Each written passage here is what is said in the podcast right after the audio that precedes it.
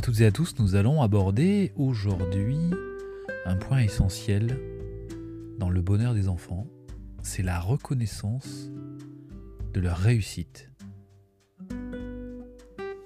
Nous avons tous besoin de reconnaissance et nous poursuivons ces signes de reconnaissance une bonne partie de notre vie. Pourtant, nous retenons plus facilement les critiques qui nous font souffrir, nous blessent dans notre ego, nous donnent envie de nous venger, de nous défendre.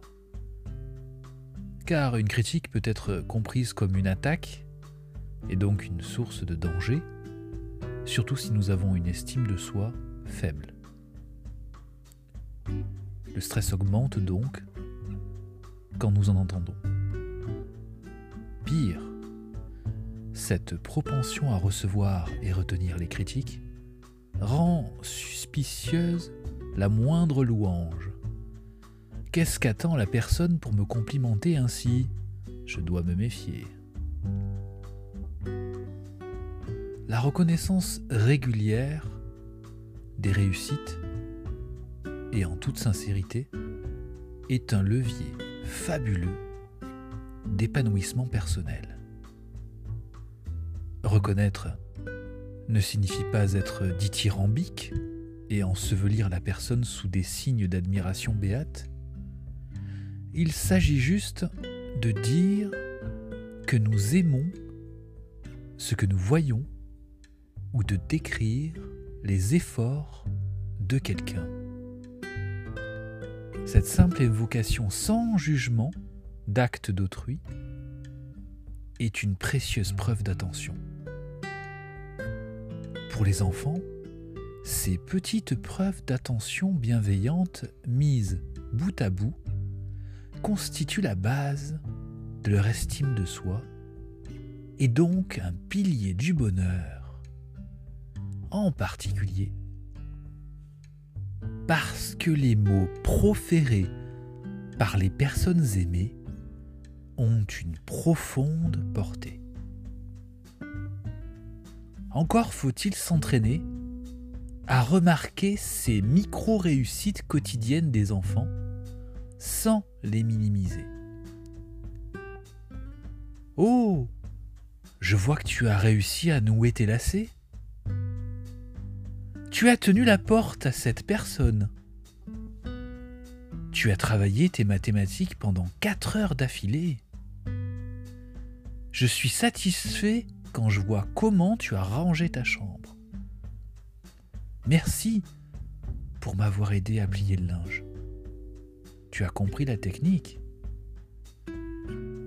Ces remarques s'appuient sur des actes plus ou moins spontanés issus des intentions et des progrès de l'enfant.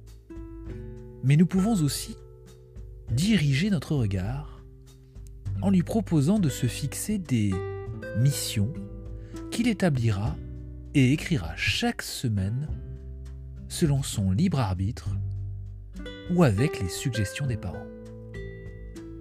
C'est l'enfant qui choisit son objectif et sa motivation est ainsi plus grande que si c'est l'adulte qui l'impose. Exemple, je m'entraîne deux fois à la guitare avant vendredi. J'aide à ranger les courses cette semaine. Je passe l'aspirateur dans ma chambre. Etc. Lors d'une réunion de famille, les missions seront validées et d'autres feront leur apparition. On pourra demander comment cela s'est passé, quels sont les enseignements de cette expérience. Même si la mission a échoué, entre guillemets, nous saluerons l'effort et ferons allusion à l'entraînement en cours pour réussir bientôt. Le cerveau apprend par l'expérience. Tu vas bientôt réussir, tu n'as pas réussi pour le moment. Voici le type de formulation encourageante. Ainsi, parents et enfants se focaliseront sur des petites réalisations qui feront jaillir de la joie pour booster l'autonomie, la confiance, l'apprentissage et l'esprit de communauté. De plus, cette façon d'aborder les expériences de la vie encourage l'optimisme, puisque nous attachons ainsi moins d'importance aux échecs qui ne sont que temporaires.